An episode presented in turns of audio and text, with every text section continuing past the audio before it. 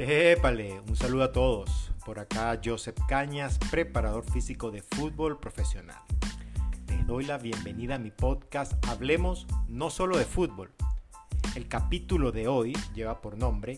¿Cómo es el trabajo en la selección nacional de fútbol? ¿Cuántas veces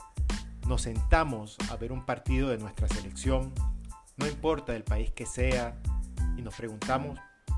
¿cómo será estar allí? ¿Cómo será trabajar a esos niveles y con esos jugadores que son figuras en el balompié mundial y que de una u otra manera nos representan a todos los que amamos y vivimos este maravilloso deporte? En este podcast te voy a contar un poco de cómo es la vida allí, desde adentro, desde adentro de la selección de tu país, en este caso de nuestra selección de Venezuela. Cómo se viven los partidos, cómo es convivir constantemente representando a todo un país. Así que te doy la bienvenida a mi podcast y espero disfrutes un poco de todas estas vivencias que durante muchos años tuve a nivel de selecciones con la sub-17, con la sub-20, con la sub-23 y con la adulta. Bienvenidos, espero lo disfrutes.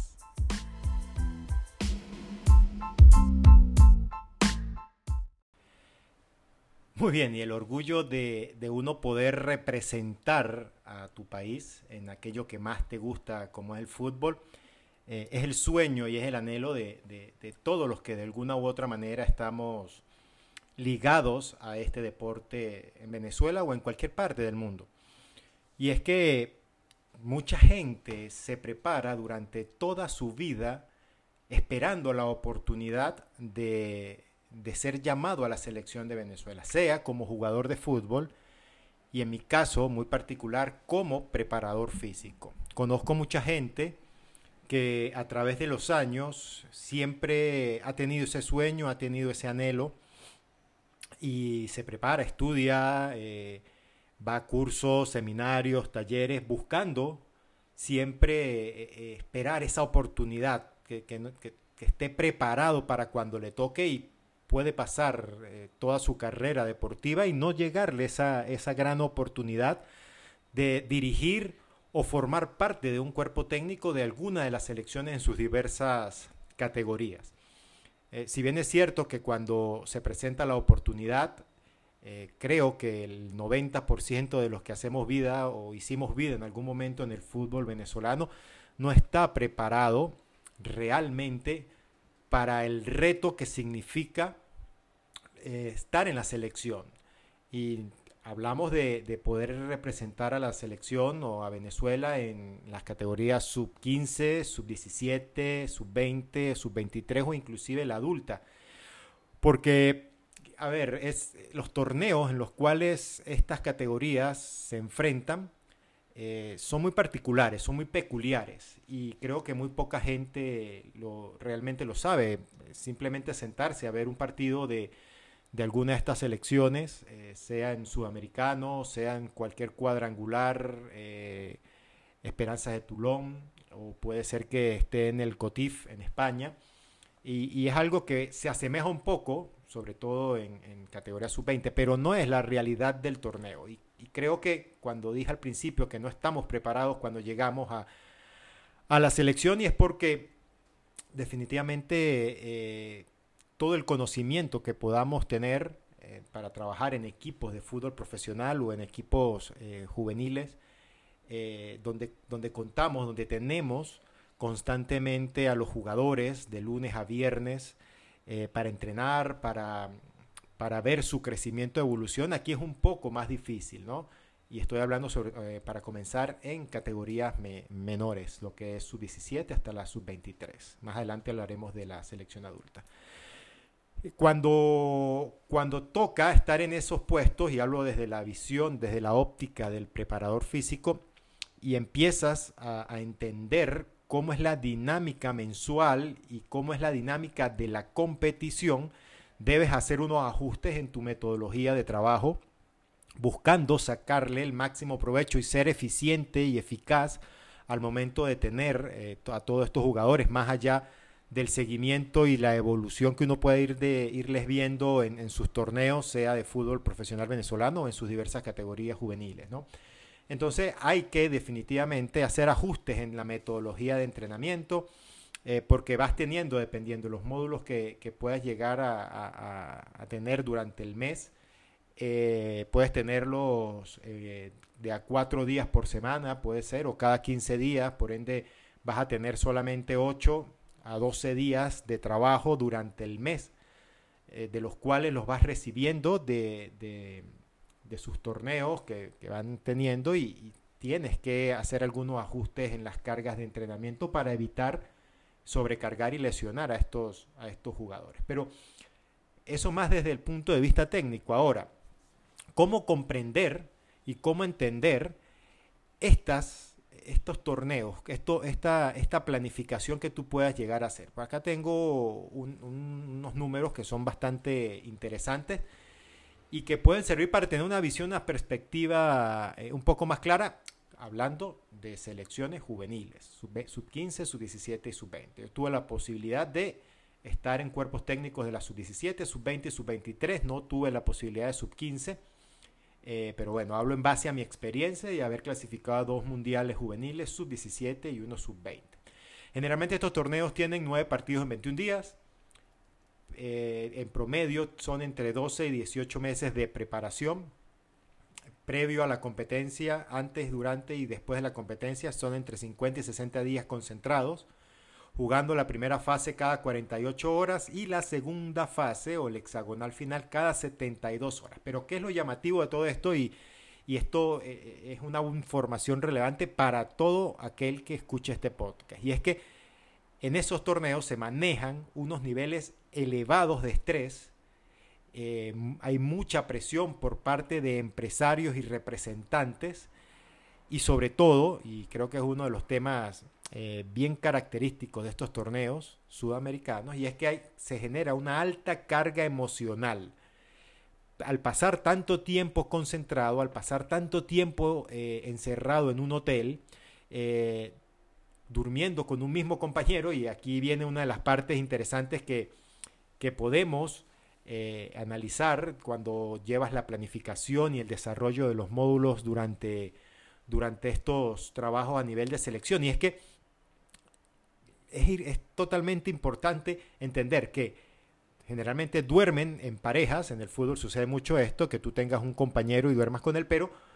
vas cambiando eh, a medida que van pasando los módulos y vas llevando a cabo la planificación, van cambiando los compañeros. Y puede ser que con uno congenies bien porque no ronca, es ordenado igual que tú, eh, le gusta mantener todo eh, bien, bien ordenadito, bien organizado, eh, no deja cosas en el baño, pero puede ser que te toque un compañero que sea todo lo contrario, sea un desordenado, escuche música hasta tarde, no te deje descansar, y pues bueno, tienes que acostumbrarte a adaptarte a esto, aparte cuando pasas mucho tiempo concentrado, generalmente somos seres de hábitos y lo mismo pasa con el jugador tienden a sentarse en el mismo puesto durante toda su estadía en, el módulo, compartiendo con el compañero. Pero aquí llamo yo la atención de esto, de que cuando tú eh, pasas tanto tiempo repitiendo la misma rutina, te fastidias, te llega un momento en que te desgaste emocionalmente y ya no quieres sentarte en el mismo puesto, comer la misma comida, eh, cumplir la misma rutina, entrenamiento, descanso, comida, entrenamiento, descanso, comida, entrenamiento, descanso, comida, gimnasio, entonces ya te empiezas a fastidiar y empieza a ser una carga realmente emocional mantenerte otra vez el mismo compañero de habitación, la misma cama. Yo estoy acostumbrado a dormir, a dormir en cama suave y esta cama es dura, las almohadas son muy altas, las almohadas son muy cortas, el aire acondicionado no funciona bien, entra mucha claridad y no puedo dormir, no puedo descansar. Son muchas las, eh, las variables que pueden influir al momento de hacer esa, esa planificación de, esos módulos, ¿no? Eh, la característica, otra de las características de, clasificar a, los mundiales juveniles es que generalmente los equipos son de gran fortaleza mental, emocionalmente son fuertes los jugadores que, clasifican a estos mundiales, poseen carácter y son competitivos, eh, normalmente tienen buen biotipo, con un buen desarrollo muscular y sobre todo mucho deseo de ganar y una capacidad eh, intrínseca de poder competir cada 48 horas. Por ende, eh, cuando sacamos los números, y estos son números eh, rapidito para que, puedan darse una idea. Eh, la selección de Venezuela sub-17, cuando clasifica al Mundial de Emiratos Árabes Unidos, tuvo 14 meses de trabajo, 42 semanas de entrenamiento, 295 sesiones de trabajo, 750 horas, 75 partidos amistosos, de los cuales 38 partidos fueron internacionales. Y hago la analogía ahora, eh, para cerrar con el tema de los números, de la selección de Venezuela sub-20 que al final fue subcampeona del mundo en Corea del Sur. Tuvo 21 meses de trabajo, 65 eh, semanas de entrenamiento, 30 módulos de trabajo,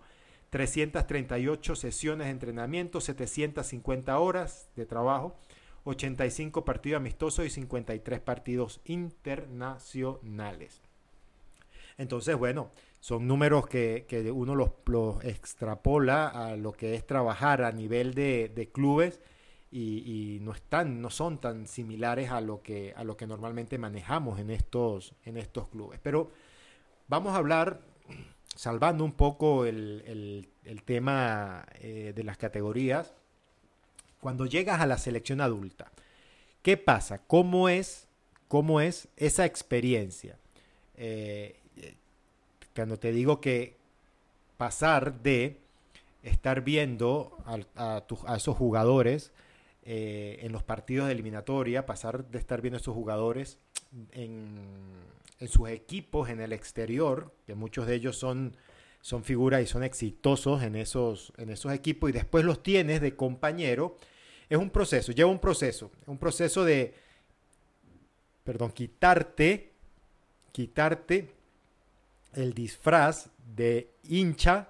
quitarte el disfraz de, fanático, de, estar viéndolos por televisión, a tenerlos de compañero. Cada quien, cada persona dentro del cuerpo técnico, eh, de acuerdo a su estatus dentro del cuerpo técnico, debe eh, tener su tiempo estipulado, eso depende de cada quien, en el cual te quites ese disfraz de, hincha, de fanático, y entienda de que estás trabajando con, futbolistas que, al igual con los que ya has trabajado, tienen una experiencia eh, y al igual que tú estás representando a un país. A mí me tocó y, me costó un año aproximadamente en lograr eh, quitarme ese, ese, ese disfraz de, fanático, de entender cómo funcionaba realmente el trabajo eh, de la preparación física dentro de la selección con tan pocos días de entrenamiento realmente, porque el, jugador normalmente, y no, sé si muchos de, ustedes sepan, llega, juega el fin de semana, eh, juega sábado, juega domingo, viaja a la selección, generalmente cuando es la eliminatoria tienen que regresar al, continente eh, sudamericano y tiene que hacer un viaje de mínimo, mínimo 8 horas, donde hay un cambio de uso horario de, de, de menos 6 horas o de menos 5 horas, dependiendo de la, de la época del año. Y tiene que jugar, irse al aeropuerto, viajar con la fatiga, el cansancio que, que, normalmente trae de su partido, llegar acá, generalmente llega el mismo lunes en la tarde, noche, o puede llegar el martes. Me tocó tener jugadores que estaban en Rusia, en una parte oriental de Rusia, no me acuerdo el nombre, y llegaban el día miércoles, el día jueves. Caso de Andrés Ponce, caso de Wilker Ángel, eh, John Chancellor, cuando estuvo también por allá en, Rusia, y llegaban mm, el día martes, el día miércoles para jugar el día jueves. Entonces tenía solamente un día de, entrenamiento, de trabajo, y ya iban directamente a la competencia. Eh, para después con todo el cansancio, la fatiga del viaje, del partido, del partido que iba a jugar con la selección, eh, tener que terminar el partido el día jueves, el día viernes, agarrar un avión para Argentina, que son 7, 8 horas más, y llegar a Argentina, descansar, jugar, entrenar dos días y después jugar. Entonces, son muchas cosas que por allí tú puedes, y, obviamente puedes llegar a pensar, sí, está bien, pero para eso le pagan, eh, por eso son profesionales. Sí, pero cuando ya llevas un desgaste de toda una temporada con los viajes eh, de tu equipo, eh, con, el entrenamiento en tu equipo, eh, y te toca también viajar cada, cada dos meses, cada tres meses, o inclusive a veces mensual, para los módulos con selección, para los partidos con selección, va creando un desgaste. Y cuando ya llega a final de temporada, que generalmente viene la preparación para Copa América, ya, ya, ya vienes emocional y mentalmente fatigado de tanto entrenamiento, de tanto viaje. Y, y, allí es donde muchas veces dentro de la selección entran en un estado de, de, fatiga, no sé si puede ser el síndrome del Bernoulli, que, que, ya es un, agotamiento extremo y, y, una fatiga crónica, pero definitivamente eh, les cuesta rendir al máximo, sobre todo a final de temporada. Entonces, uno de los aspectos que, hay, que uno como preparador físico debe tener en cuenta al momento de trabajar con la selección son los procesos de recuperación. Son los procesos de recuperación porque el tiempo que tienes eh, neto de trabajo a nivel de selecciones es muy poco, sobre todo en la adulta. Es muy poco porque son jugadores que hacen vida normalmente en otros equipos y tú los tienes por 10 días al mes en donde anteriormente eran dos partidos, eh, creo que ahora por el nuevo formato hasta tres partidos por, por fecha FIFA se tenía al finalizar la eliminatoria pasada. Entonces, son detallitos que cuando uno de fanático se sienta frente al televisor y ve que el rendimiento no es el que tú esperas eh, de, tu equipo, de tu, de tu jugador, que lo tienes catalogado como tu, tu jugador estrella, no es el mismo, debemos entender muchas veces que eh, el desgaste que van teniendo, independientemente que cobren por ello, de que, de que estén jugando en el exterior, eh, son seres humanos y no escapan de, aspectos físicos, mentales y emocionales que al igual que tú, que al igual que yo tenemos. Entonces, eh, nada, yo dentro de todo las estrategias que utilicé, me reunía mucho con los referentes de la selección adulta eh, proponían y hablábamos, discutíamos y, acordábamos estrategias sobre las cuales poder eh, trabajar y sacar el máximo rendimiento a cada uno de ellos. Eh, me tocó, dentro de todas las estrategias que utilicé, individualizar todos los trabajos en el gimnasio, previo a la sesión de entrenamiento, dentro de la sesión y post sesión de entrenamiento, eh, me tocó individualizar cada uno de, esos trabajos para que ellos se sintieran un poco más cómodos eh, con la preparación física eh, y preparando también, obviamente, cada, cada partido que vayamos teniendo. Me tomo una pausa para compartir con ustedes la frase del podcast del día de hoy. Y va muy relacionado con este tema de, de trabajo a nivel de selecciones, porque muchos que pueden estar escuchando acá eh, tengan el, eh, el, deseo de trabajar algún día a nivel de, de selecciones y, y, créeme que, que, esta frase va con, con, con, conjuntamente con eso, ¿no? Pregúntate si lo que estás haciendo te acerca al lugar que quieres estar mañana. Pregúntate si,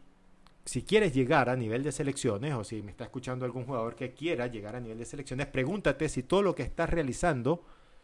actualmente todo lo que estás haciendo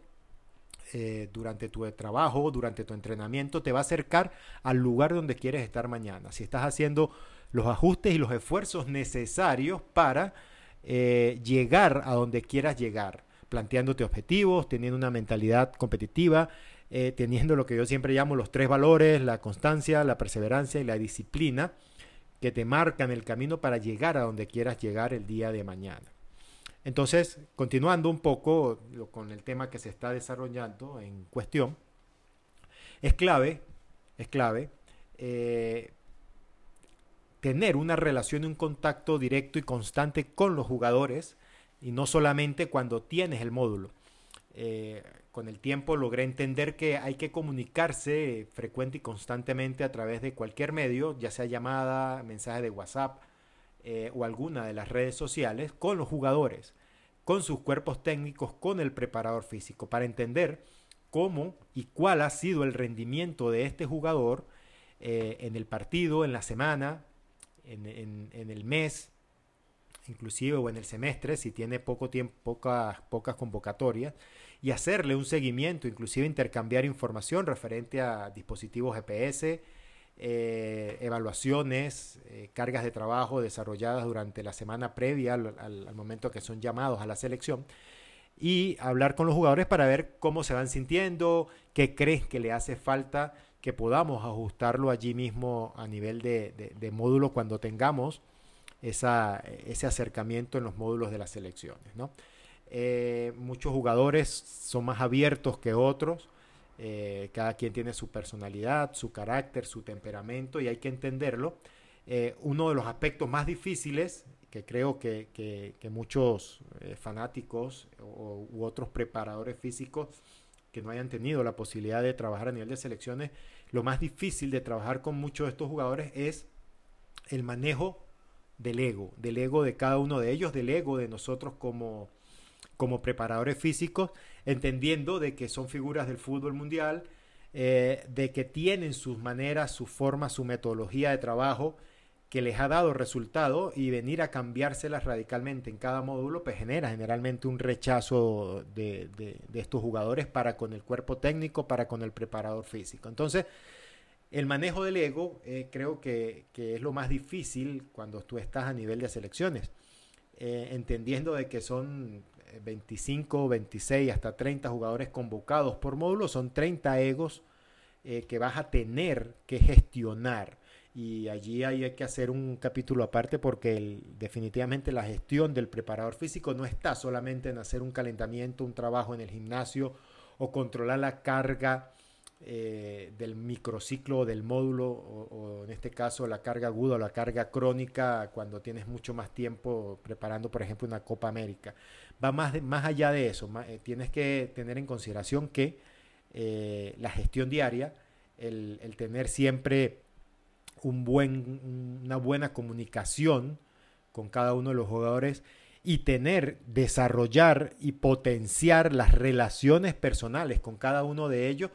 eh, va a marcar definitivamente el, norte y va a marcar tu gestión dentro del, cuerpo técnico. Yo siempre digo en mis talleres, en mis charlas, eh, que la preparación física es carpintería, es sumar, es cortar, es pegar, es desarrollar eh, tantos saltos, tanta distancia, tantas aceleraciones, tantas desaceleraciones, la carga mecánica, distancia más de 16, más de 21, más de 25, velocidad máxima, en fin. Eh, eso lo vas tú desarrollando con, el conocimiento que puedas adquirir en cursos, en talleres, en formaciones. Pero eh, la gestión que el jugador te crea, eh, mantener una buena relación con el jugador, que no significa ser amigo o, ser el gran o el mejor amigo del jugador, pero sí durante el poco tiempo que lo tengas en la selección, sea sub-17, sea sub-20 o sea sub-23,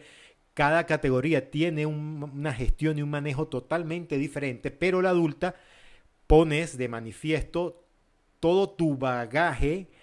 eh, experiencial, motivacional, y, de inteligencia emocional que puedas tener para eh, tener un, buen rendimiento, porque es que no es solamente hacer correr, saltar o, levantar peso a un jugador cuando está a nivel de selección, sino que tienes que convencerlo, hacerle entender que es para beneficio de él y que puedes también tener la apertura de hablar con él, de llegar a un acuerdo con él, eh, que vaya en pro y en beneficio del rendimiento individual primero, colectivo, y que no se salga de los canales y los cánones eh, de gestión, de manejo, eh, de identidad que tenga el cuerpo técnico, que, también tú como preparador físico tengas unos límites que te permitan mantenerte eh, y, que, y que no se salgan de allí los jugadores para que tú te sientas cómodo en el trabajo, ellos se sientan cómodos, el cuerpo técnico se sientan cómodos y tú puedas eh, llevar a cabo tu trabajo de la mejor manera. Entonces, eh, hago, hago esa acotación con el tema de la gestión y del manejo porque siento que a nivel de, selecciones es sumamente importante. Pongo el ejemplo, tuve alguno, algunas situaciones bien interesantes que ahora me causan risa, de, cuando, cuando sucedieron me tocó aprender mucho de ello. En uno de los partidos eliminatorios, íbamos perdiendo 2 a 0 en, el primer tiempo y cuando entro al camerino, que yo siempre realizo eh, por característica de cuerpo técnico, realizamos una, una recuperación activa con, con respiraciones para bajar los niveles de, adrenalina, de, exaltación que tiene el jugador por el primer tiempo. Cuando nos estamos sentando, que yo estoy diciendo sentémonos, coloquemos las piernas arriba, uno de los jugadores, no digo el nombre por respeto, eh, me dijo, no me grites. Y buscó eh, levantarse y, dentro, de su, dentro de su ansiedad eh, por el resultado buscó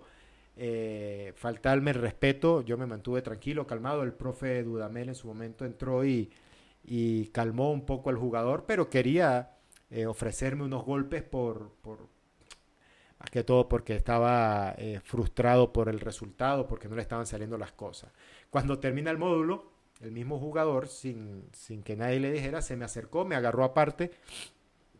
y me pidió disculpas, me dijo que bueno, que había estado fuera de sí, que disculpara, y yo le dije, tranquilo, le di un abrazo y le dije, nada, sigamos adelante, que eso no, eso fue en caliente y en caliente no, no, no vale y no cuenta absolutamente nada. Entonces, fíjate, ese tipo de cosas llegan a suceder y, tienes que entender de que es un entorno donde va a pasar, eh, donde te pueden responder feo en algún momento de calentura eh, y la, clave, creo yo, está en, no responder, no reaccionar, sino más bien eh, darle un manejo, darle una gestión y posteriormente en frío abordar y poder